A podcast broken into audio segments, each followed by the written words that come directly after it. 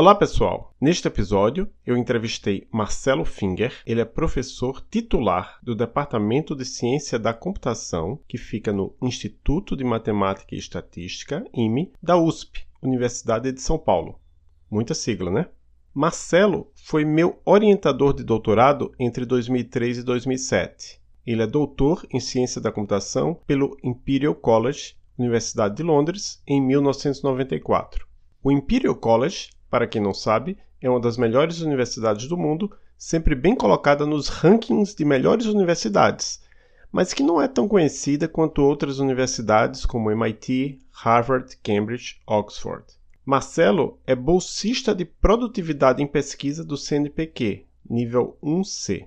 Vou conversar com o Marcelo sobre a carreira e a pesquisa dele, e ele começou falando para a gente sobre o Centro de Inteligência Artificial da USP. Esse ano foi inaugurado o Centro de Inteligência Artificial na USP, tá? no qual eu sou pesquisador principal e no qual eu, eu coordeno a parte de processamento de linguagem natural. Tá? Então, essa é a minha última realização. Independente disso, eu também coordeno um projeto da área de COVID, o projeto Inspira, que é para tentar uh, detectar não a COVID, mas insuficiência respiratória, que é um dos sintomas mais sérios da COVID, uh, detectar insuficiência respiratória a partir da voz remotamente, a partir de gravações, etc. Tá? Então, uh, tem todo esse leque de atividades e é isso que está. Eu estou falando isso porque é isso que eu estou vivendo no momento, é isso que, que está uh, mais presente no meu dia a dia. É, eu fiquei curioso, esse centro de inteligência artificial, o, o que é que ele é? Um, vai, vai ter um então, prédio novo lá na USP? Vai ter um grupo o centro é para ser o centro, é para congregar. Esse é o espírito do centro. E é para fazer coisas que a, a gente consegue com essa dimensão em outros lugares ou na iniciativa privada não serão feitos. Tá? Uh, então, o, o centro uh, ele é um projeto é, financiado pela FAPESP e pela IBM, ou seja, tem iniciativa privada envolvida, tá? que é, fizeram uma chamada para centros universitários, para quem quisesse se cadastrar, uh, concorrer para a criação de um centro. E a proposta da USP foi a proposta vencedora, isso foi no ano passado, para tentar uh, amarrar as pontas legalmente todas as exigências uh, da, do, governo federal, da, da lei estadual, da, do, do, do, funcionamento interno da USP e da lei norte-americana, porque a IBM é uma empresa norte-americana, levou-se aí é, oito meses, ou mais, de oito a dez meses. Então, sei que foi. A, a, gente ganhou a proposta em outubro de 2019 e o, centro, e o centro passou a existir legalmente a partir de 1 de agosto. Tá? E, uh, e agora nós estamos, na, digamos, no primeiro ano, pelo menos na parte que eu coordeno, que é a parte de linguística computacional, esses dois primeiros anos, o que a gente tem planejado é fazer a parte fundacional. Nós estamos coletando recursos para que a gente possa colocar o português em nível de recursos numa esfera internacional, no mesmo nível que a gente tenha corpos de fala, corpos de escrita, corpos anotado em profusão, para que os trabalhos que hoje em dia são fortemente intensivos a dados, é, é uma área faminta a dados, a gente tenha dados de português para desenvolvimento desses trabalhos. Só os nossos desenvolvimentos? Não tanto quanto possível, a gente quer colocar esses dados na esfera pública, para que a área inteira, no Brasil e no mundo, possa utilizar os nossos dados. Então, é uma coisa de é, é, mentalidade aberta uh, no desenvolvimento, e é isso que eu quero dizer. Isso nós podemos fazer, dificilmente a iniciativa privada ou outros lugares que não congregam os, o centro uh, com tantas competências assim, teriam capacidade de fazer. Está claro o que eu quis dizer com nós temos que fazer? Sim, sim. É, é, deixa eu ver se eu, se eu entendi, mas é, vocês vão pegar pessoas de diferentes áreas, de não só da USP, mas também de outras universidades? Sim, sim. O centro, na verdade, ele, ele é um centro da USP, tem a participação da PUC e do ITA na proposta oficial. Mas nós estamos trabalhando com pessoas de, de diversos cantos, inclusive da UTFPR, tá?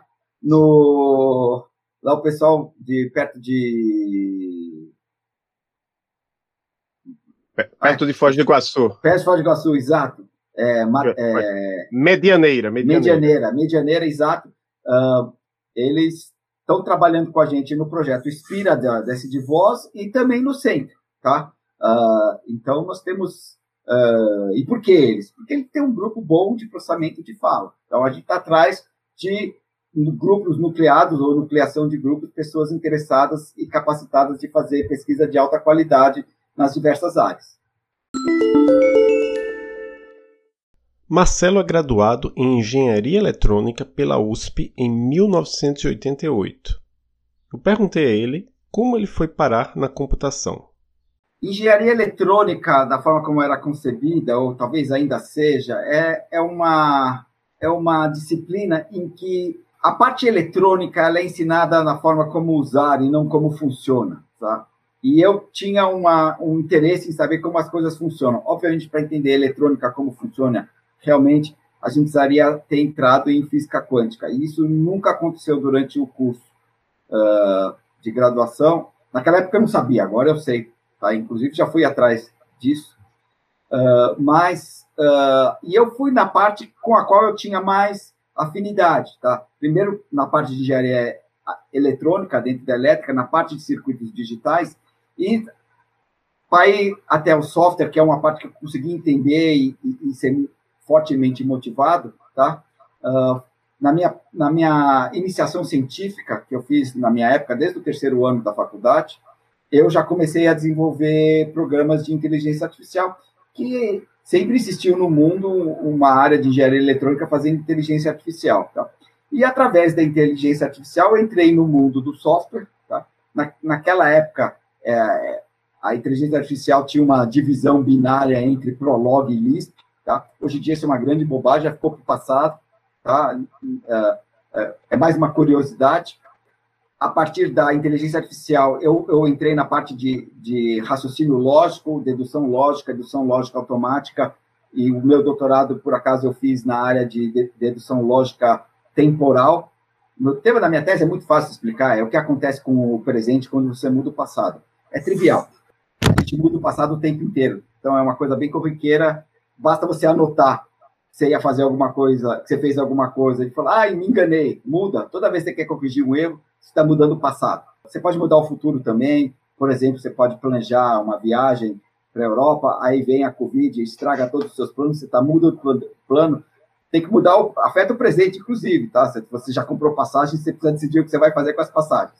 Então, uma coisa afeta a outra o tempo inteiro. Então, esse foi meu tema de doutorado, tá? E quando eu voltei, eu tinha muito mais a ver com essa área de software, desenvolvimento, inteligência artificial, e para mim era muito mais natural participar do departamento de ciência da computação. E foi o que aconteceu. Então, pela própria carreira, como a gente foi se desenvolver, não teve um momento de falar, ah, eu não quero eletrônica. Não. Dentro do departamento de engenharia elétrica tinha um grupo de inteligência artificial, e a partir da inteligência artificial foi fazendo, a coisa foi tomando um caminho numa direção, tá? No meu último ano de, de doutorado, eu comecei a fazer, é, a, a, me interessar por a, outras aplicações de lógica, e uma delas era a linguística computacional. Tá? Então, é, quando eu terminei o doutorado, eu emendei imediatamente num pós-doutorado na área de linguística computacional. E quando eu cheguei ao Brasil, eu logo em seguida fui convidado para o grupo da Unicamp para trabalhar com linguística computacional, e aí eu comecei, inclusive, a fazer aprendizado de máquina. Naquela época era aprendizado de máquina uh, por meios uh, probabilísticos, estatísticos, tá? E hoje em dia o meu curso de linguística computacional, que eu estou dando nesse momento com laboratório remotamente, tá? É um curso de inteirinho de redes neurais, tá? Mas o foco da linguagem eu nunca perco, tá? Porque o que as redes neurais ganham em termos das, de outros formalismos, do formalismo lógico ou do formalismo probabilístico, é a capacidade de capturar contexto. Tá? Não é perfeito, as redes neurais são a, a bola do, do momento, são, é o que está na crista da onda, e como todas as ondas, vai passar. Tá? Mas uh, essa, essa busca rumo entender é, noções de contextuais, como é que se modela, como é que se trata, como é que se lida com o contexto, que é absolutamente fundamental para o processamento da linguagem natural. O formalismo, ou o método de redes neurais, é o que tem tido maior sucesso hoje em dia, a gente precisa entender por quê e o que, que ele não consegue fazer. Ele não consegue fazer um monte de coisa, mas é, ele, ele tem tido resultados que eu, se me contasse há cinco anos atrás, não acreditaria. Uma coisa que eu, que eu fiquei curioso também é que você fez o, o você já fez o mestrado lá na Inglaterra, né? Lá no Exato. Exato. É um, na minha época, eu devo ter sido uma das últimas pessoas que conseguiu bolsa de mestrado no exterior, tá? Hoje em dia não tem. Se você quiser pedir uma bolsa de mestrado interior, não tem nem onde fazer o xizinho, onde uhum. pedir. Não, não existe, tá? E está correto em não existir, tá? Então eu peguei essa rabeira aproveitando a, a oportunidade que tinha na época.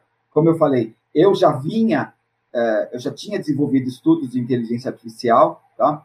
Uh, e eu apliquei por uma instituição que era o grande centro europeu de desenvolvimento de inteligência artificial. O Prolog nasceu lá.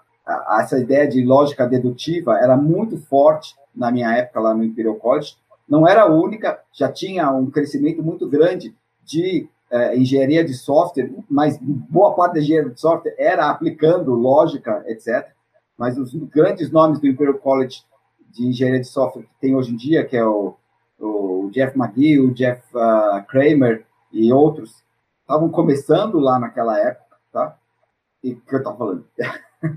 é, e, Sobre mas, o, o, Imperial College ser um centro isso, lá. Isso, de... ser um centro, e eles me aceitaram, eu tinha bolsa, tá? Eu tive na verdade, eu tive a, a, a, mesma quantidade de bolsa que uma pessoa teria tido se fosse passar, uh, fazer o doutorado lá fora. Então, uh, eu tive, na verdade, quatro anos de bolsa, que é o que você teria para uma bolsa de doutorado. Eu tive um, um ano de bolsa de mestrado e três anos de bolsa de doutorado. E naquela época devia ser extremamente complicado, né? Porque não tinha assim uma internet como a gente tem hoje em todo lugar, né? Então, quando eu submeti a minha tese de doutorado, tá? Entre eu submeter a tese de doutorado e ter a defesa, eu submeti, acho que no, acho que foi em dezembro, uh, eu fui defender em fevereiro ou, ou, no começo de janeiro, alguma coisa. Aí eu fui ver um negócio que estavam falando, olha, tem uma novidade aí, um negócio chamado browser, tá? Eu, eu baixei o primeiro browser e fui, fui ver o que era, era bem tosco, bem, não tinha quase conteúdo, mas já tinha alguma coisa. Eu baixei o primeiro browser da minha vida, que foi o Mosaic. Eu fiz o doutorado inteiro sem internet, sem baixar paper. Eu, mal e porcamente tinha anexos em e-mail. Tá? Era uma coisa meio, meio estranha. Um, não existia e-mail na casa das pessoas. As pessoas não tinham e-mail. Eu não tinha e-mail para falar com a minha mãe. Eu tinha que ligar, pegar o telefone e ligar. Uma vez por mês custava muito caro. É, não, não tinha é. Skype. É, eu lembro que em 19 foi, é, eu terminei a minha meu ensino médio em 89. Não, não, eu terminei. Não, estou falando agora do. Pulando aqui. Eu terminei a minha graduação em 93, né? Aí eu Isso. Foi aí que estava chegando o e-mail para as pessoas no Brasil. E quando eu cheguei no Brasil em 95, eh, já, já existia. Neste trecho, o meu áudio ficou ruim e por isso eu vou falar de novo o que eu disse. Os pedidos que eu fiz para entrar em mestrados aqui no Brasil em 1994 em Recife, em Campina Grande, na Paraíba, em Campinas e em Porto Alegre, eu tive que enviar os documentos pelo correio e a resposta era uma carta dizendo se você foi aceito ou não, com ou sem bolsa, etc. Ah, quando eu fui aceito no meu mestrado, foi assim também. É uma é. carta. Chegava pelo correio. É pessoal que tá. tá... É, é, inimaginável. Como é que alguém pode fazer doutorado sem baixar paper pela internet? É, é inimaginável, sabe? Quando eu fico pensando, eu trouxe um monte de artigos impressos do meu doutorado, juntou pó, acho que eu já mandei reciclar, sabe? Não, você não, o que não está na internet não existe. Ponto. É, alguns dias atrás eu entrevistei uma, uma aluna aí do IMUSP, a Mairielle Vessel. Ela foi a nossa aluna no, na UTFR no campus interior, agora ela está fazendo doutorado aí com o Gerosa. Isso já é interessante, o Gerosa é, é, é, ele é professor do, do doutorado. Mas, mas ele está no Arizona agora. É, ele está no Arizona e ela publicou um artigo com vários autores, inclusive um pessoal que está lá no Arizona, um pessoal que está lá na Holanda, e foi melhor paper. E ela, e ela nunca viu ninguém. é, não, eu não sei se ela nunca viu ninguém, mas é, eu sei que realmente é uma coisa bem diferente. Né? É, é muito diferente. Entrevistando. Mas aí, sim, aí você terminou o doutorado, você disse que você já fez o pós-doutorado, o pós-doutorado verdadeiro, né? Que você não tinha emprego, certo? Exato. Você... Porque o pessoal às vezes chama também de pós-doutorado aqui no Brasil, esse pós-doutorado que a gente fez, você em Cornell. Não, eu fiz eu... o meu pós-doutorado onde a, a, a, a, meu sustento era a bolsa de pós-doc, que aliás era pior do que minha bolsa que eu recebia do Brasil de doutorado. Eu fiquei mais pobre quando eu terminei o doutorado. Mas aí você veio para cá, você fez um concurso, né? Eu vim para cá com uma bolsa de recém-doutor, era um, é um, é, é, é, é, um, era um híbrido que, que tinha na época, e aí, na primeira oportunidade que surgiu de prestar o concurso, eu prestei o concurso e entrei como professor no Instituto de Matemática e Estatística. Ou seja, eu cheguei no Brasil uh, no meio de 95, eu dei um, semestre aula como recém-doutor, no final desse semestre teve o concurso e eu assumi depois de todos os trâmites, eu, eu comecei na USP é, no, no, começo do semestre seguinte já. E aí eu, eu queria perguntar para você, porque, assim, eu fiz o meu mestrado lá em Recife, junto com o Rui de Queiroz, eu acho que eu até conheci você pela primeira vez num evento que teve lá na Bahia, daqueles organizados pelo Rui, é o Wallet. O Wallet, sim. Eu acho é, que... Eu acho que eu estava lá, eu estava lá. É, não, eu digo que eu conheci assim, eu vi você falando, mas eu não fui lá falar com é. você, nada. Mas eu, eu, eu, vi você lá, né? E, e uma, uma pessoa que trabalhou muito com o Rui foi o Dov Gabay, né? Dov Gabay foi meu orientador.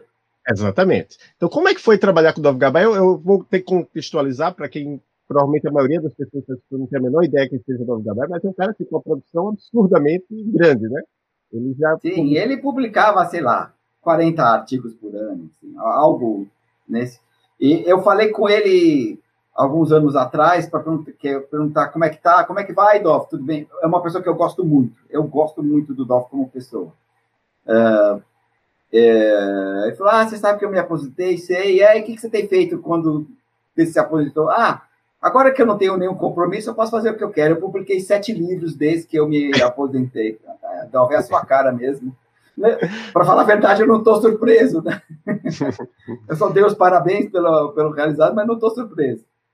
É, e ele tinha essa característica também que ele, ele fez muitos livros, né? Ele organizava Sim. os livros, ele não escrevia todos os capítulos. Ele livro. criou uma editora. Tipo, chegou uma hora que não, não era mais ele publicar livro, ele criou uma editora, tá? Que é uma ONG, tá? Uh, de publicação de livros, a maioria na área de lógica, tá? E em várias línguas, inclusive em português.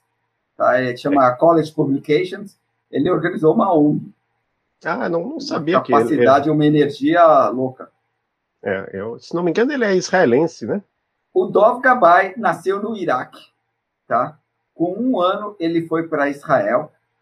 Uh, e de Israel, depois ele saiu pelo mundo afora e, e fez pós-doc em Stanford e acabou se fixando na Inglaterra, no Imperial College. Depois do Imperial College, ele saiu para o King's College, onde ele se aposentou. Uhum. Certo. É, é, outra coisa que eu nunca entendi é que tem o Imperial College e o King's College. Qual é a diferença? É só o nome, certo? É, são não, instituições diferentes. Não, são instituições completamente diferentes, com históricos diferentes. Uh, uh, as, as universidades na Inglaterra são multicolegiadas. Elas aparecem como colleges separados, em um determinado momento os colleges se uniram e formaram uma universidade.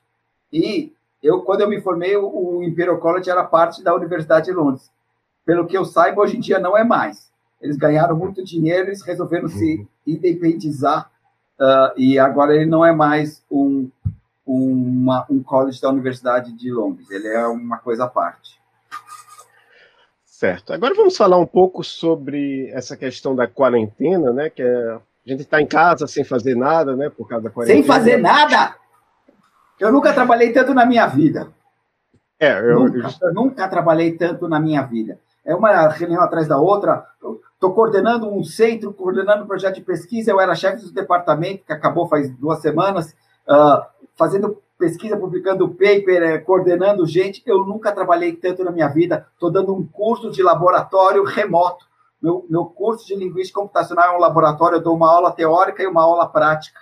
Na aula prática eu uso um software de, de, de, de, de gamer, tá? Que você pode ter salas que você se encontra, mostra a tela para cá, mostra a tela para lá, um fica dando palpite Qual? no trabalho do outro. É, é o Discord. É o Discord, é. Discord. o pessoal, não sei se você sabe, mas ele, uma das linguagens que eles, que eles usam é a linguagem Elixir, né, que foi criada pelo José Valim, que foi aluno da USP. Eu acho que ele não fez engenharia eletrônica, ele fez uma outra engenharia, eu acho, engenharia de produção. Mas aí do, do quer dizer, aí não, você está em casa, né? Não está no, no IME. Eu estou em casa. Eu fui no IME nos últimos uh, oito meses, eu fui no IME três vezes. E uma foi nesse fim de semana. Tá? É, eu, Nesse período de quarentena, eu fui uma vez para o campus da UTFR. Mas é, é só para contextualizar, porque tem o, lá na USP, né? Eu estudei no IME, né? Mas você atravessa a rua, tem a Poli, né? Exato, do outro lado da rua.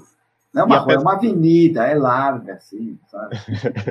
e, e, mas assim, tem pessoas da computação nos dois lados, digamos assim. Né? Sim, né? certamente. O centro de inteligência artificial que eu falei para você, ele não está sediado em nenhuma unidade, ele é um centro ligado à Pró-Reitoria de Pesquisa. Então, o coordenador é o Fábio Cosmo, ele é do departamento de mecatrônica da, da, da Poli. Tá? Ah, eu sou um pesquisador principal, sou do departamento de ciência da computação do IME. Tá? Outro pesquisador principal é professor da, da faculdade de do departamento de ciência da computação lá em Ribeirão Preto. O outro da USP de São Carlos. Tá? Uh, e por aí vai. Então, é, é realmente é, multi-institucional, ele não, não, ele não está sediado em nenhum lugar. Nós vamos ter uma, uma sala num novo centro que está já, já terminou de construir. Uh, a gente vai ter uma ala na, nesse prédio uh, lá da, do Inova USP, tá, que está ligado à Pró-Reitoria de Pesquisa. Tá? Então, nós, vamos, nós deveríamos já estar lá, se não fosse a, a pandemia, deveríamos ter um, uma sala uma ala desse prédio, uh, do prédio do Inova USP, uh, que não é de nenhuma unidade, está tá ligada à Pró-Reitoria. É, e aí, uma pergunta que eu, que eu ia fazer, depois eu volto naquela questão do, da, da quarentena, mas, assim, olhando seu currículo no Google Scholar, dá para ver que você já publicou em várias áreas. Há uma linha geral na sua pesquisa eu pergunto isso porque entre os seus artigos mais citados tem um de lógica temporal, tem um de banco de dados, um do Integrade, tem outros mais bem puros de lógica. Como é que você se vê trabalhando em tantas áreas simultaneamente? Olha, a comunidade é grande o suficiente para abarcar pesquisadores com personalidades e personalidades acadêmicas diferentes. Existe aquele cara que trabalha sempre na mesma área, na mesma coisa a vida inteira. Ele é o grande especialista naquele mundinho dele, tá? O mundinho pode ter uma repercussão grande, a área cresce e ele cresce junto. Depois a área encolhe, como todas as áreas acabam encolhendo, e ele não sai de lá, tá? Tem gente assim. Tem gente que é multidisciplinar, tá? E eu sempre me vi como uma pessoa multidisciplinar. Então, eu pulei da eletrônica para a computação e essa foi a, uma decisão extremamente acertada, porque é isso que eu gosto de fazer. Eu adoro programar. Tá? Não é que eu gosto mais ou menos, eu tenho prazer de programar. Quando eu fico muito tempo sem programar, eu falo, está me faltando alguma coisa, eu não estou realizado. Tá? Então, com as redes neurais, eu tenho, quando eu faço o exercício, eu faço o gabarito com prazer. Tá? Eu quero ver a coisa funcionar. Quando eu vejo a coisa funcionar, eu explico muito melhor. Então, apesar de eu ser um lógico, eu nunca deixei de implementar as minhas coisas. Eu provo o teorema, eu acho legal, mas eu, na hora que eu provo o teorema, eu, eu penso bottom-up. Eu penso das coisas que eu estou vendo para as abstrações. Eu não trabalho livremente com abstrações e depois instancio. Tá? Eu, eu, eu, eu vou daqui, subo, preciso construir as, as minhas intuições para depois fazer uma coisa mais genérica e às vezes baixo de novo, tá? Uh, mas eu sou uma pessoa assim. Tem gente que trabalha na abstrações e não quer nem saber. O cara escreve um paper inteiro e não põe um maldito exemplo, tá? Uh, tem gente que é assim. A comunidade é grande o suficiente para uh, abarcar todos esses tipos diferentes de personalidades. E um cara como eu vai pedir um exemplo daquilo que ele está falando. Falar, ah, não me interessa o exemplo. Falei, então não me interessa o que você está falando ou me interessa menos, tá? porque cada um tem o seu ponto de vista e não tem nada de errado com isso. É, é importante uma comunidade rica que a gente tenha diversos pontos de vista. E eu sou uma pessoa que gosto de linguística, gosto de linguística computacional. E agora no Inspira, com essa história de tentar diagnosticar, é, a gente está trabalhando do ponto de vista que a voz é um biomarcador. Então, a voz pode nos dar, uh, pode no, nos dar uh, dicas de como uh, o estado de saúde está, da pessoa se encontra. Tá? Então, é, é, eu tenho que lidar com o pessoal da computação, eu tenho que lidar com os médicos, eu tenho que lidar com as enfermeiras, explicar, olha, faz a coleta assim, não fala no meio da gravação, não consigo separar sua voz da do paciente. Pode parecer óbvio para a gente, né? Mas não é, tá? Tem que falar. Uh, eu tenho que lidar com, com linguistas que estão nos ajudando a projetar sentenças, a ver o que é importante. Estou lidando com fonoaudiólogos, que é o que o pessoal entende do, do aparelho fonador, tá? E eu tenho que coordenar tudo isso, entender um pouco, um pouco de cada coisa, dar liberdade para as pessoas fazerem a pesquisa, que elas conhecem as dificuldades e os métodos adequados para as áreas delas, e ao mesmo tempo tentar fazer um nexo total para que a coisa seja viabilizada. Tá? Então, isso é, na parte de coordenação de pesquisa, a integração multidisciplinar, ela é uma coisa bastante delicada, porque se você não integrar tudo, tudo, a pesquisa não acontece, ela morre em algum dos vales da morte que aparecem pelo meio do caminho. Então, é, eu tenho uma personalidade multidisciplinar. Mesmo dentro da computação, eu falo com o pessoal de engenharia de software, eu falo com o pessoal de teoria dos gráficos, que eu preciso deles. Tá? Eu sempre fui uh, multidisciplinar dentro da computação. Mesmo porque eu sou da engenharia elétrica, também não tenho medo da máquina. E foi muito importante o conhecimento que eu tenho de engenharia elétrica, porque na parte de transmissão de sinais, a gente via transformadas de Fourier e etc. E hoje em dia eu faço transformada de Fourier do sinal de voz. Então, para mim não foi nenhum. Eu até fiquei feliz, ah, até que enfim estou usando alguma coisa que aprendi na escola. certo. E a, além de tudo isso que você fez em pesquisa, você também publicou alguns livros, né? Eu me lembro de pelo menos dois. Eu vou falar.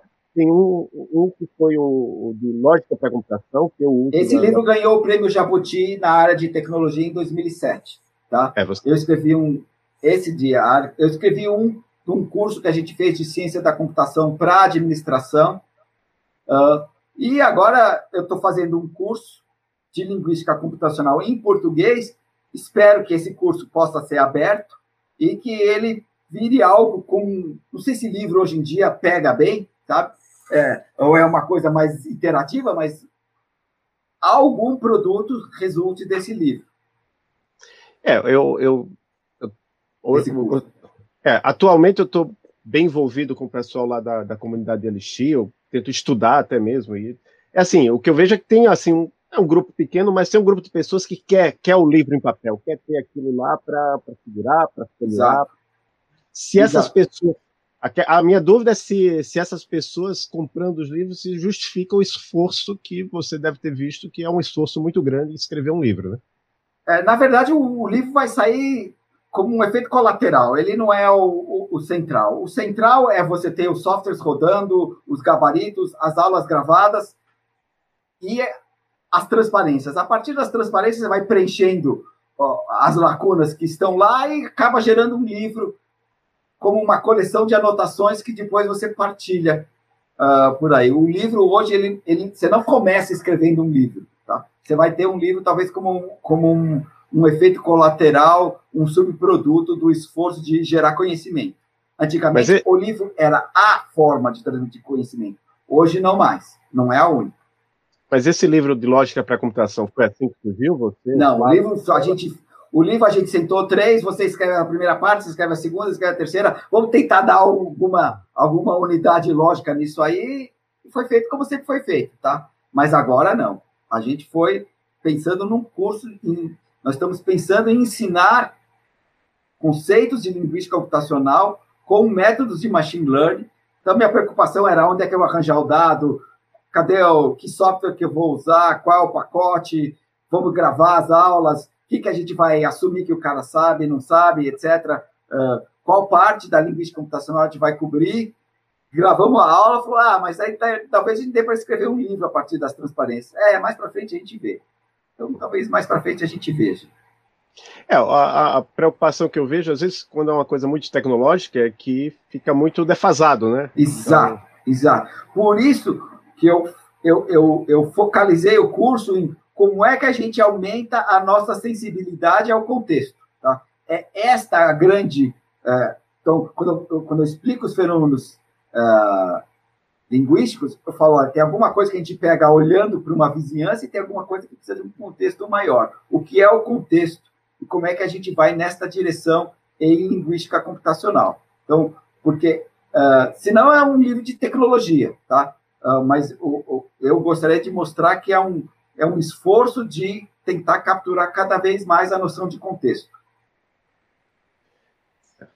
Uma outra pergunta que eu, que eu tenho aqui é sobre um dos seus trabalhos, que é sobre lógica temporal, né? O que é lógica temporal? Existe alguma utilidade prática de, de, de acrescentar essa, esse, é, é, característica de tempo na lógica? Então, uh, a lógica temporal ela surge na filosofia, tá? Como uma forma de pensar o tempo, tá? Tem uh, e mais, tá? Eu posso dizer que a, a, a lógica em geral e a lógica temporal em particular é onde a metafísica começa a ter implicações práticas, tá? E implicações práticas muito sérias, tá? Onde, por exemplo, você tem as questões ontológicas metafísicas de qual é a natureza do tempo.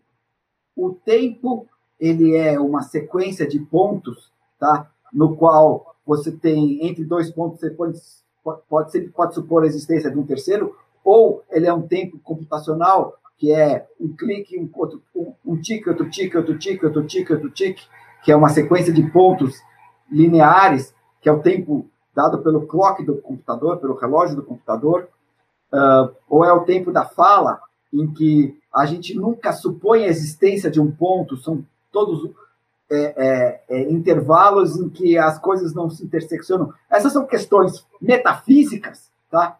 E que têm profundas é, é, consequências na hora que você fazer uma modelagem matemática. Por exemplo, o tempo verbal, você vai querer modelar isso aqui, você vai modelar o tempo de um jeito.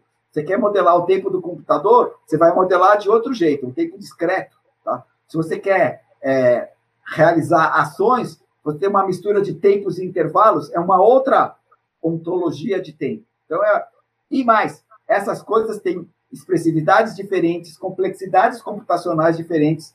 Se você vai fazer uma, uma demonstração de que um software funciona, hoje em dia você quer mostrar que ao longo do tempo, tal, tal propriedade permanece. Ou ao longo do tempo, um determinado conjunto de estados jamais serão atingidos, são estados ruins. Tá?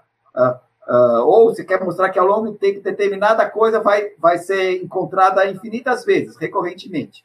Tá? Então, isso são todas propriedades temporais. Então, do ponto de vista da computação, a lógica temporal serve para uh, demonstrar a correção de programas por exemplo, de especificações, de protocolos, etc. Uh, mas ela também serve para modelar a nossa visão de mundo. Se eu enxergo, como é que eu enxergo o tempo, como é que eu enxergo a história. Tá? À medida que eu vou anotando a história, uh, imediatamente aparecem duas noções de tempo, não uma só. O tempo no qual eu estou falando e o tempo sobre o qual eu estou me referindo. Tá?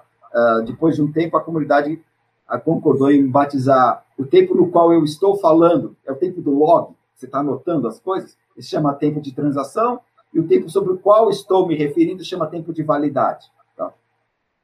E, e, puxa, e é bom separar esses dois conceitos, sempre quando você está lidando com o tempo, numa modelagem, inclusive de banco de dados, você precisa saber se está se referindo ao tempo de transação ou ao tempo de validade.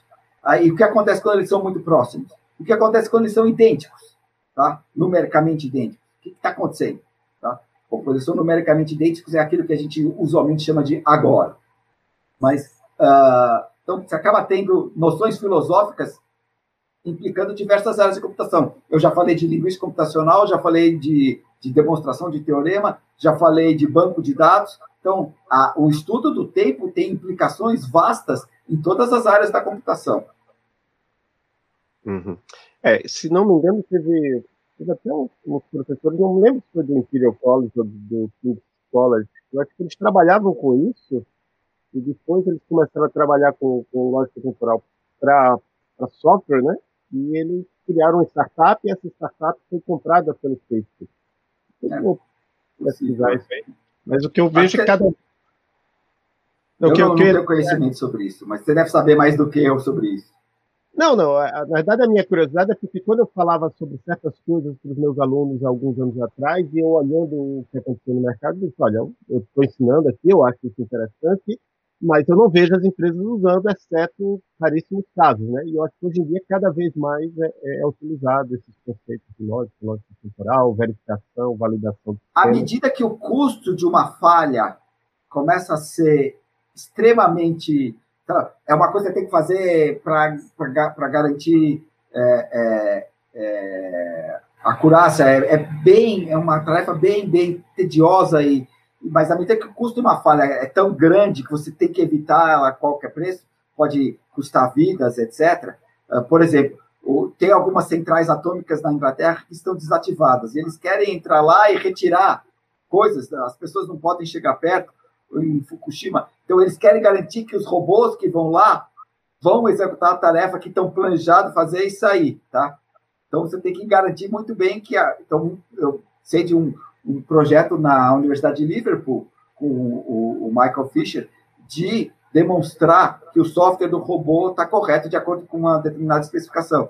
Tem outros problemas, quer dizer, as especificações evoluem ao longo do tempo, o, o mesmo se o robô chega numa determinada situação que não estava prevista, ele tem que saber se, se recuperar dessa situação. Então, tem um, não, é, não basta ter uma especificação e fazer a demonstração, tem mais, o problema é mais, bem mais complicado que isso. Certo. E aí, voltando àquela questão da quarentena, que a gente está trabalhando muito, eu tenho aqui esse podcast, estou em mais dois podcasts, você, só procurando assim pelo seu nome no YouTube, só as coisas foram publicadas, né, sem contar as tantas reuniões que você participou que não chegaram aí para o YouTube, você deu uma palestra lá sobre lógica e números no, no seminário Lógica da Quarentena, claro. uma sobre detecção de quadros médicos usando modelos neurais de linguagem, eu acho que foi lá para o professor da Abralim. Da Abralim, da Associação Brasileira de Linguística, é certo? Hoje eu vou teve... falar sobre ética e computadores na Unicamp. Eu não sei se vai para o YouTube, mas uh, mais tarde eu estou falando sobre isso. Teve também uma, uma, uma, apresentação sobre o C4AI, que eu acho que é esse centro que você está falando. Isso, foi a, a, inauguração oficial do centro, foi um evento na internet também. Que é, o C4AI é o Center for Artificial Intelligence, é o, é, é a é. sigla do nosso centro. Ah, certo. Que eles colocaram assim, a parceria USP, USP IBM FAPESP voltada à inteligência artificial. Exato. E aí, voltando a essa questão do, dos livros que você publicou, você publicou um livro também que era sobre VBA, não foi isso? Então, esse livro, na verdade, era, era uma introdução à computação para a, a, o pessoal de administração, tá? Então, uh, na verdade, é um curso de introdução à computação, é um curso que ensina if, else, entrada, saída, não sei o quê. A única diferença grande é que a interface é, são as planilhas. Então, o pessoal gosta de planilhas, gosta do desenvolvimento de macros em planilhas. Uh, eu, eu simplesmente adaptei o curso para esse tipo de coisa. E os exercícios, obviamente, são é, cálculo de taxa de juros, não sei o quê. Até esse, essa aula sobre cálculo de taxa de juros ao longo, você baixa, você baixa todos os dados do, do, do IBGE sobre o IPCA, que é a taxa de juros oficial, e, e manda eles calcularem a taxa anual. Aí os alunos, professor, deu mais de mil por cento em 1990. Como é que pode? Como é que pode viver isso? Falei, pergunta para sua mãe que ela vai te explicar direitinho. Ela se lembra, tenho certeza. Tá? Que, os alunos não, não, não, viveram isso, não viveram a hiperinflação e de repente eles, eles calculam um número e falam, mas isso é verdade? Eu falei, não, é verdade mesmo. Pergunta para sua mãe como é que era viver com isso. Como é que era, da noite para o dia, o dinheiro ser desvalorizado vários por cento aí. É, era uma, uma coisa terrível. Então, é, e, e, o pessoal não tinha ideia. Então, é o que eu chamei a história do Brasil através dos números. É, e que eu, que eu achei interessante também que você é um um professor lá do, do IME, né? Você ia para a FEA dar essa aula, né? Pros... E é o que nós fazemos. Eu fui para a FEA, já fui para física, já fui para geologia, uh, para poli o tempo inteiro. Uh, uh, é, a gente dá cursos de serviço e a gente acaba se contaminando, no bom sentido, com as outras áreas. Então, para uma pessoa que já tem a vocação multidisciplinar como eu tenho, isso foi muito bom. Aprendi mais das áreas dos outros tentei criar um diálogo com as, as áreas dele. Então, uma coisa que eu acho que até a gente já conversou pessoalmente, mas hoje seria interessante conversar aqui, que foi sobre como é que foi esse seu período lá em Cornell. Em primeiro lugar, se pronuncia Cornell? Ou... É Cornell mesmo. É Cornell. Uh, foi um, um, sabático de São Paulo, uma, um pós-doc, aí não de verdade, mas um pós-doc que eu mantive meu emprego aqui, em que eu saí do, da minha situação de conforto e, e, me inseri num grupo que desenvolvia lógica e probabilidade, é o que eu fazia naquela época, ainda faço hoje, tá?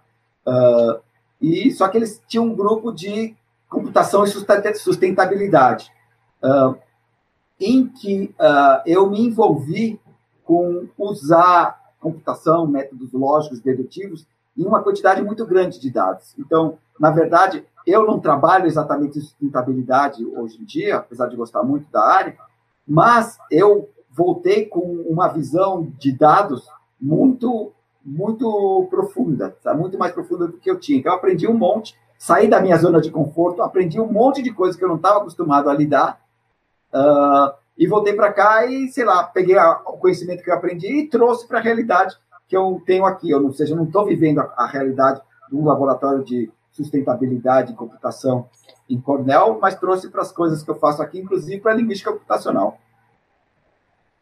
Certo. E aliás, Outra... eu recomendo dar uma saída de vez em quando, dar uma chacoalhada. Uh, se eu foi, puder... a única, foi a única vez que você ficou assim um ano fora, além, Sim. claro, do doutorado? Sim, mas é que você tem todo o problema logístico de família, mulher, emprego, isso aqui é uma, é uma tarefa é, é, é, um problema NP difícil e, se bobear, insatisfatível. Tá? Então, é, é não computável. Uh, eu estava no, no, ponto da minha vida que as crianças tavam, eram pequenas, podiam se deslocar, minha mulher estava mudando de emprego, queria sair, usou isso como desculpa para sair do emprego, para fazer uma transição na vida, e foi muito bom para todo mundo. Tá? Uh, para os meus filhos, foi maravilhoso morar fora, aprenderam a a, a, esquiar, a, esquiar, a fazer patinação no gelo, uma coisa que em São Paulo não dá para fazer, nem em Curitiba. é, para mim foi muito bom e melhor de tudo foi para minha esposa, que conseguiu fazer a transição que ela estava querendo. Ah, legal. E aí eu, eu coloquei lá no Twitter, pedi perguntas para as pessoas que estão lá no Twitter e veio duas perguntas é, bem interessantes. A do Camilo Cunha de Azevedo, ele fez uma pergunta assim. É, é, ah, em primeiro lugar, deixar claro assim: o pessoal que me segue no Twitter, em geral, a maioria ou são professores universitários ou, ou, o pessoal dev, né, desenvolvedores. Então, isso faz sentido diante dessas perguntas. Então, o Camilo Cunha de Azevedo perguntou assim: como as licenças de software aberto se aplicam no Brasil? A GPL tem total validade legal no nosso país? Então, uh, eu costumo dizer que a, a nossa área ficou madura porque a, quando, eu, quando eu penso em algum projeto, a primeira coisa que eu penso é em falar com os advogados, tá? Então, essa questão de se é legal, se não é legal, não sei o quê, é, ela vai, ela está crescendo e ela vai crescer cada vez mais na área de computação. Uh, recentemente foi criado, foi posto na prática, aliás, já tinha sido criado, mas um marco legal chamado LGPD, a Lei Geral de Processamento de Dados, tá? Com relação ao pessoal dev, eu posso dizer que as duas últimas aulas do meu curso de linguística computacional, a penúltima é sobre ML Ops, que é, é Machine Learning com DevOps. Então, é o pessoal que faz dev para machine learning, é uma coisa importantíssima. Não basta apenas a gente desenvolver, se não saber fazer o deployment, botar em produção, a coisa não anda. Então, eu tenho uma, um especialista que foi aluno nosso, que trabalha com isso, com MLOps, vai dar uma palestra para gente. Tá? E a aula final, aliás, a primeira aula foi sobre ética, e a última aula é sobre ética do ponto de vista do direito. É uma aula sobre LGPD, que a gente está lidando com dados. Tem um monte de problemas, tá? Por que tem um monte de problemas? Por que, que a gente tem que se preocupar com ética em computação? Tá? Porque a gente afeta a vida das pessoas. A computação afeta o que deixa, o que não deixa, o que pode, o que não pode, o que estão penetrando na sua intimidade, uh, coletando dados seus biométricos, a voz pode identificar você, a sua imagem, etc. Então, nós não temos como fugir. A sociedade veio atrás da gente, a gente tem que lidar com aquilo que eu chamo os cyberdilemas, tá? que, esse, que nada mais é do que ética aplicada à computação. Uh, e acabou-se de inaugurar e entrar em vigor, acho que foi agora em setembro, se eu não me engano, a LGPD, que é a Lei Geral de Proteção de Dados, uh, que veio, de certa forma, regular a parte de coleta de dados. E imagino que uh, muito da, da, da, LGPD se aplique às leis gerais de, uh, de licenças de software. Tá? Às vezes, software, às vezes, é, é, é, usado como direito autoral, é uma coisa meio estranha. Não, na verdade, não tem uma coisa específica na lei brasileira sobre isso. Mas eu queria deixar bem claro uh, que, a, a, de acordo com a filosofia da LGPD, o, o, digamos, do ponto de vista de direito, a doutrina por detrás da LGPD, ela não está pensando no desenvolvedor, ela está pensando no público em geral. Então, ela não está pensando nas grandes empresas, não está pensando no desenvolvedor, ela está pensando no o que é mais beneficiário para a população em geral, o que é melhor para o público em geral, levando em consideração que a criação de empregos e o mercado estabelecido etc, também beneficia a população em geral, tá? economicamente e de outras formas. Mas, uh, então, esse é o foco da lei. Mais detalhes, fale com alguém da área. No nosso centro de inteligência artificial, nós temos participante, vários advogados, a gente precisa deles, tanto para. Uh, a gente desenvolve aplicações de, de inteligência artificial para o direito, mas eles também prestam assessoria para a gente como é que a gente pode coletar dados. Será que eu posso coletar informações de voz de alguém, disponibilizá-las? Isso é violar algum parâmetro legal? Se eu estou com uma, uma, finalidade comercial, é diferente. Se eu estou com uma, uma finalidade de pesquisa, todas essas coisas precisam ser esclarecidas. E é para isso que eu tenho os advogados perto de mim. É, é, é uma coisa que eu tenho percebido que é cada vez mais os, os próprios desenvolvedores estão se preocupando, tanto essa questão do licença. Tem uma pessoa que eu entrevistei aqui, um professor lá da Federal do Pará, ele está escrevendo um livro sobre, sobre licenças open source. É um livro que a ideia dele é explicar para os desenvolvedores os diferentes tipos de licença, que você estava físico. Eu entrevistei aqui também o Juan Brandão, que esse, no caso ele é um desenvolvedor, mas ele se interessa por ética e agora ele está fazendo filosofia, né? Ele está fazendo graduação em filosofia, ele já é um desenvolvedor para tentar entender. Tem melhor. trânsito em todas as áreas, tá? Eu conheço gente formada em computação que foi para o direito e agora está voltando para trabalhar com direito em, em, tecnologia. Conheço gente da área do direito que veio para a computação. Conheço gente que foi para a filosofia, que veio da filosofia. Eu tenho um aluno que era das ciências sociais que tirou o doutorado em, comigo em, uh, em redes neurais, tá? Então, tem tudo. É, esse trânsito ele existe e ele não é pequeno, não é uma exceção aqui. Eu, são vários casos que estão na minha frente nesse momento. É. E acho muito bom isso, porque conhecimento é. ele não é compartimentalizado. O cara tem uma visão como eu, multidisciplinar, eu enxergo o conhecimento como esse trânsito?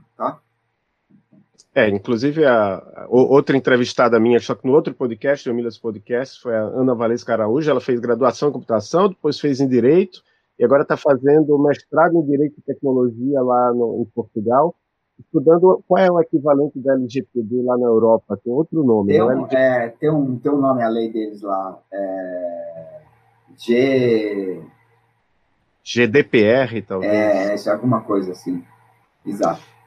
E aí a outra pergunta que também veio do, dos ouvintes aqui, do pessoal do Twitter, é o Uncle Vezemir. Ele queria saber se você acha que esse surgimento de novas licenças, é, a GPL, que fizeram, se vai proteger o desenvolvedor das grandes empresas. Ele deu como exemplo que o Google não gosta de uma dessas novas licenças que se chama a GPL. Ah, de novo, eu volto que as licenças, pelo menos na, na, na lei brasileira, você não está as licenças não, não têm esse caráter uh, de proteger os desenvolvedores. Na verdade, é o seguinte: a lei vai proteger os desenvolvedores quando isso for de interesse do mercado. Obviamente, é interesse do mercado que tenha um, um grupo de desenvolvedores que não seja uh, massacrado por aí. Mas uh, a, as leis e as licenças em geral não têm esse ponto de vista corporativista. Se a, se a Google gosta ou não gosta, se uma, ela pode optar em não contratar dentro de um, de um esquema legal e contratar dentro do outro.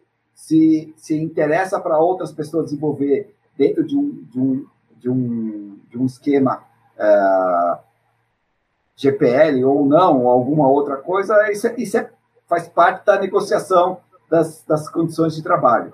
Eu não, não sei de, de nada na lei que obrigue ou afaste uh, as pessoas de contratar um ou outro tipo de licença. Tem várias licenças por aí. As que não forem ilegais, elas podem ser usadas em comum acordo.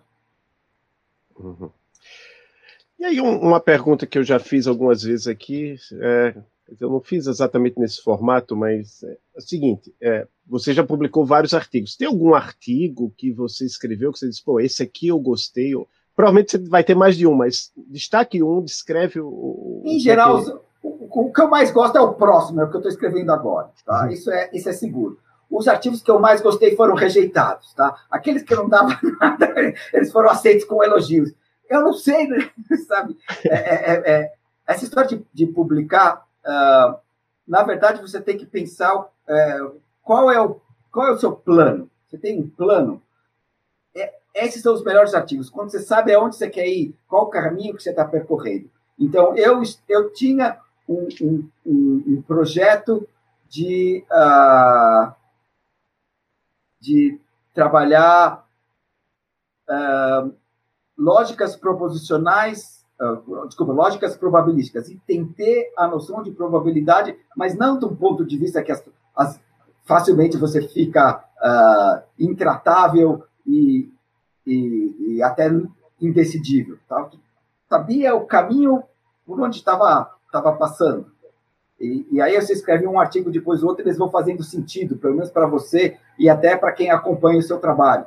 Uh, eu, eu, tive então, os meus melhores artigos foi quando ele estava num programa de pesquisa. Esses programas de lógicas probabilísticas foram assim, o programa de aproximação de lógicas também foi assim, foram vários.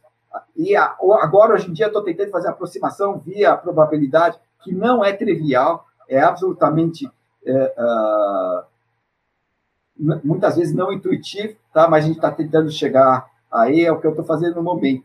Tá? Então, o que eu recomendo não é fazer um artigo que, ah, tive uma ideia, não. É você ter um, um projeto de pesquisa, um plano de pesquisa, e a partir daí a gente é, consegue fazer uma série de artigos com um objetivo maior.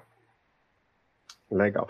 Quem estiver escutando aqui, quiser fazer mestrado, doutorado, ou até mesmo pós-doutorado com você, como é que faz? Como é que... Me manda um e-mail. Eu, eu costumo responder. tá? Uh, eu, eu, pelo centro, agora nós estamos tentando encontrar uh, pós-docs, uh, doutorados e até mestrados, tá? mais doutorado e, e pós-doc, o centro, devido às suas dimensões, está buscando ah, pesquisadores nesse nível, tá? que já tenham alguma noção de machine learning, que já tenham alguma noção de inteligência artificial, uh, perto da fronteira do conhecimento. E aí nós estamos querendo desenvolver esse tipo de atividade. Uhum, legal. Então, vou deixar na, na descrição do episódio um, um, link para sua página. Lá se alguém não é capaz de encontrar o meu e-mail na internet, realmente aí está bem complicado. Mas tem gente que tenta esconder o próprio e-mail, né? Não. Não é, é o meu está lá camufladinho, mas uh, se você não conseguir, puxa vida. marcelo.finger.gmail.com não é tão difícil assim. certo. Agora a gente está chegando na finalização. Eu sempre peço aqui para o pessoal indicar alguma coisa aí. Pode ser livro, é, livro, podcast, filme, pode ser técnico, não técnico. Você escolhe. Fazer uma ou mais indicações para os nossos ouvintes. Puxa vida. Uh, eu fiz, uh, eu fiz uma recentemente eu fiz uma pós-graduação em fake news, tá? em que uh, eu li diversos livros uh, e artigos sobre uh, esse tipo de problema. eu recomendo muito o, o, livro da Cathy O'Neill, é, Math, como é que é? Weapons of Math Destruction.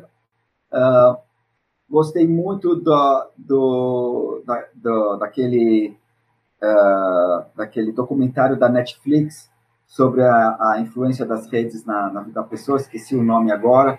O Dilema das Redes? Dilema das Redes. Dilema das Redes. Gostei muito do, do, do documentário sobre a Cambridge Analytica, que é uma empresa que não existe mais, mas estava envolvido em, em violações de, de privacidade. Uh, é o privacidade foi, hackeada. Isso, que foi utilizado na, na primeira campanha do Trump, menos agora, estavam ficaram muito mais em cima. Uh, tem um outro livro que tá, só, só, encontrei em espanhol chamado El Enemigo Conoce el Sistema, que é sobre é, como as, as, empresas se posicionam uh, frente ao problema de, de dados e, e privacidade e, e, e a, essa invasão que acontece.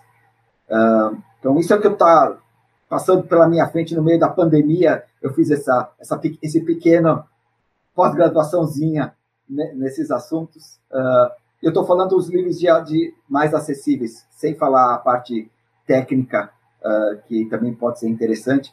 Que alguém quiser uma parte técnica, conheçam como é que linguagem é processada hoje em dia. Tá? A teoria das redes neurais é impressionante o, como elas evoluíram dos últimos três anos para cá. Se você citar alguma arquitetura de rede tem mais de três anos de idade, o seu paper já vai ser considerado obsoleto hoje em dia. É, sobre a questão lá da, das fake news, realmente foi uma coisa que me espantou dois anos atrás, assim, a gente conversando com as pessoas e elas tinham um conjunto de fatos completamente...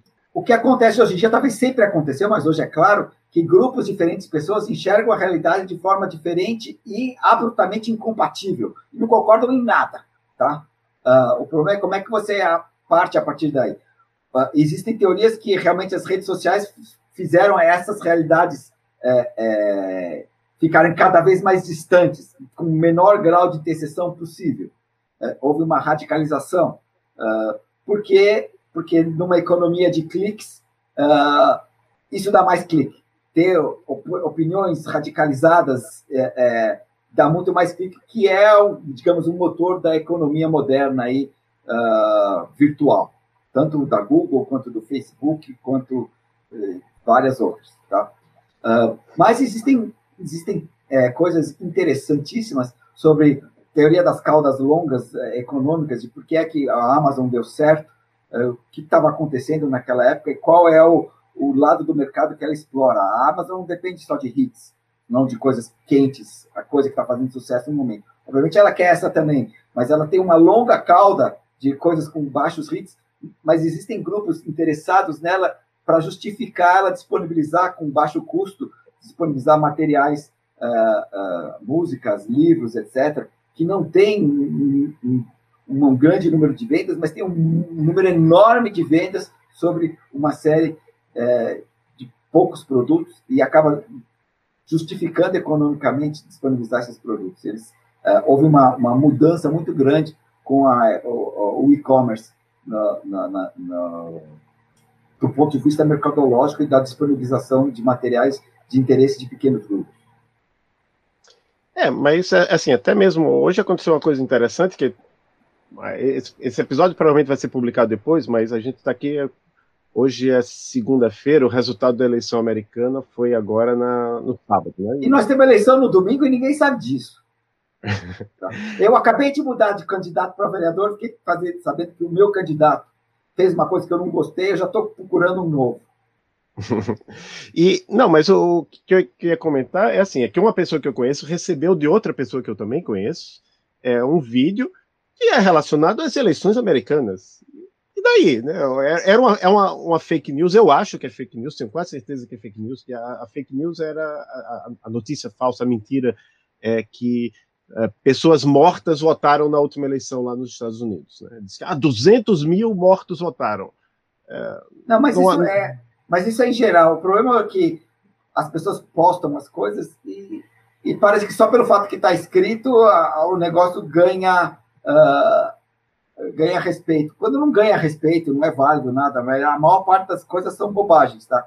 E principalmente na época na, com essa pandemia, o que acontecia é o seguinte: a gente não sabia nada sobre a Covid porque ninguém sabia nada. Tá? Ah, a ciência não dá resposta. Não, a ciência não dá resposta, a ciência dá perguntas e um método para buscar a resposta. Tá? A ciência nunca deu, não é, uma, não é uma fonte de respostas, é uma fonte de perguntas, é uma metodologia de, primeiro, formular perguntas e tentar encontrar respostas. Ah, cloroquina é bom ou é ruim? Quando surgiu, podia ser que fosse bom. Tá? Aí já foi feito vários passos e viu que não é bom. Tá? Ela não ajuda nada e, e às vezes até atrapalha. Tá? Tanto que no Amazonas, uh, no auge da, da epidemia lá, uh, no, no, pico anterior, não sei se está tendo outro agora, mas eles fizeram teste com cloroquina e interromperam porque estava fazendo mais mal do que bem. Tá? Então, é isso que acontecia. Ah, máscara, ah, precisa de máscara. Ninguém sabia de máscara. Aí fizeram vários testes e falaram: ó, a máscara protege você, protege o outro, então vamos usar máscara. E hoje já foi, não era uma. No começo era só lavar a mão, agora já sabemos usar máscara. Antigamente achava que o vírus ficava na superfície isso era muito problemático. Agora já sabe que o, o vírus funciona como um aerosol. A, a, difusão pelo ar é muito mais séria que a difusão em, em superfícies frias. Então a gente vai aprendendo. Então, mas nesse meio tempo foi disseminada uma série de, de histórias, desde é, a, já, já tem vacina até não está morrendo ninguém, é tudo mentira, as pessoas estão morrendo de dor de barriga. Tem um monte de fake news. Não dá para acreditar em nada. Tá?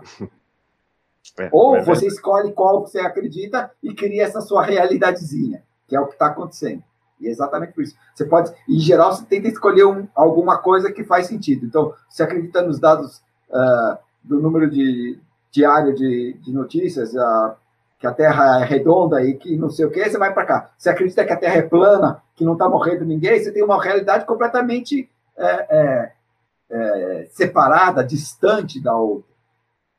É, um, um, livro que você não citou, não sei se chegou a ler, é o Delete Suas Redes Sociais, de Jaron Lanier. Esse ainda não li. Esse é interessante porque ele fala uma coisa assim, o fato, eu não sei qual é a base científica dele, não sei se ele pode ser somente um cara que está escrevendo porque ele acha isso, mas ele fala assim, o fato de, de, ser mentira, né, isso une mais o grupo. Então, se você tem um grupo de, sei lá, 100 pessoas, X pessoas que acreditam numa mentira, esse grupo é mais unido do que um grupo que acredita na verdade. Claro, ele, ele se sente um grupo contra o mundo. Assim, é, é essa... A, ele se sente um grupo oprimido que precisa se unir para se colocar contra. Isso foi assim várias vezes, muitas vezes com, com, com um final catastrófico, sei lá. Uh, me lembro do Jim Jones lá, que eu achava que os alienígenas vinham do, do céu para salvar eles, eles se mataram para se comunicar com a, a, os extraterrestres, e sei lá, que é uma, umas crenças que não tem pé nem cabeça, mas quando o grupo se une atrás disso, eles podem inclusive, é, é, realizar um suicídio coletivo. Tá? Isso não, eu não inventei, isso está na história. Tá? Eu, eu, me lembrei agora, nesse segundo, desse tipo hum, de coisa. Exatamente. Então é isso, Marcelo. Muito obrigado por ter Muito obrigado pelo convite. Tá? É um prazer enorme falar com você. Bom saber que você está bem, Adolfo. Tá? Você sabe que eu saí correndo atrás de todos os meus ex-alunos de doutorado para saber como que eles estavam nessa pandemia. Deu saudades. É, quantos alunos você chegou a formar já? Ah, uns 10? 10, uns 10. Eu tenho esse número assim. Mas eu fui atrás de vários deles, uh, vários alunos de mestrado também. 10 de doutorado, uh, eu já tenho uns 30 de mestrado. Fui atrás de vários deles. Tem uns que eu perdi contato completamente e outros que eu cruzo, uh, que estão na indústria ou que estão na, na academia, a gente se cruza sempre. E é sempre um prazer bater um papo. É, nem, nem todos eles, eles, se alguém, algum deles estiver escutando, eu vou dizer para eles preencherem lá o registro lá no, naquele site Mathematics Genealogy, né? Bem legal, que aí você descobre, ah, ó, eu por ter sido orientado por você, sou é, neto do Rudolf Gabay e... que é neto é, e aí chega lá no Leibniz, um cara assim. Com certeza. Então é, é bem, bem interessante. Então, muito obrigado novamente, um grande muito abraço. Obrigado, é. Tá? Tchau, então, tchau. Um abração. Tchau. Pessoal, obrigado por escutar este episódio. Eu também faço parte de dois outros podcasts, o Emílias Podcast, Mulheres na Computação, e o Fronteiras da Engenharia de Software. Sigam-me em AdolfoNT, tanto no Twitter como no Instagram. Um abraço.